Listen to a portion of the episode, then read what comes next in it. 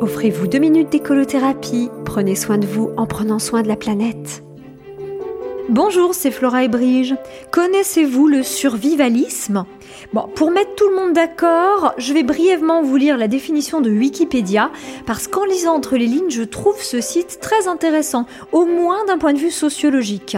Donc, pour Wikipédia, le survivalisme désigne les activités de certains individus ou groupes d'individus qui se préparent à une catastrophe éventuelle à l'échelle locale ou globale, voire à un événement potentiellement cataclysmique ou plus généralement à un effondrement de la civilisation industrielle.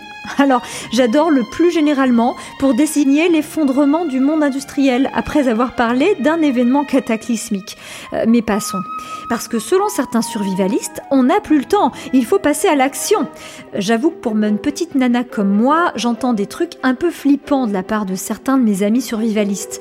Alors certains diront que j'ai de drôles d'amis, même si on ne rigole pas toujours hein, quand on parle de survivalisme. C'est vrai quoi, ça me fait un peu peur quand j'entends parler par exemple des kits de survie qui n'incluent pas seulement ce dont on a besoin pour survivre dans un monde à l'arrêt, mais aussi ce dont on a besoin pour survivre dans un monde à l'arrêt en étant blessé par balle, irradié, voire amputé d'un membre ou deux, euh, la liste n'étant pas limitative. Oui, je sais, c'est trash, mais on rigolera moins quand on se retrouvera comme des andouilles sans avoir notre kit de survie. Bah, il suffira naturellement de repérer un survivaliste moins fort que nous et de lui piquer son sac à dos. Euh, tiens, au fait, les armes, ça fait partie du kit de survie?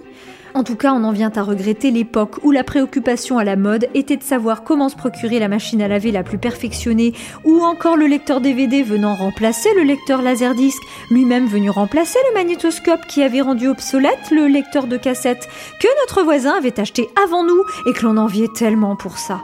Mais comme c'est précisément la société de consommation qui pourrait nous amener à notre perte, on tourne déjà un peu en rond. Ah, il y a un truc qui me fait dire qu'on ne s'en sortira jamais. Ah, au moins les survivalistes, eux, ils gardent une certaine forme d'espoir.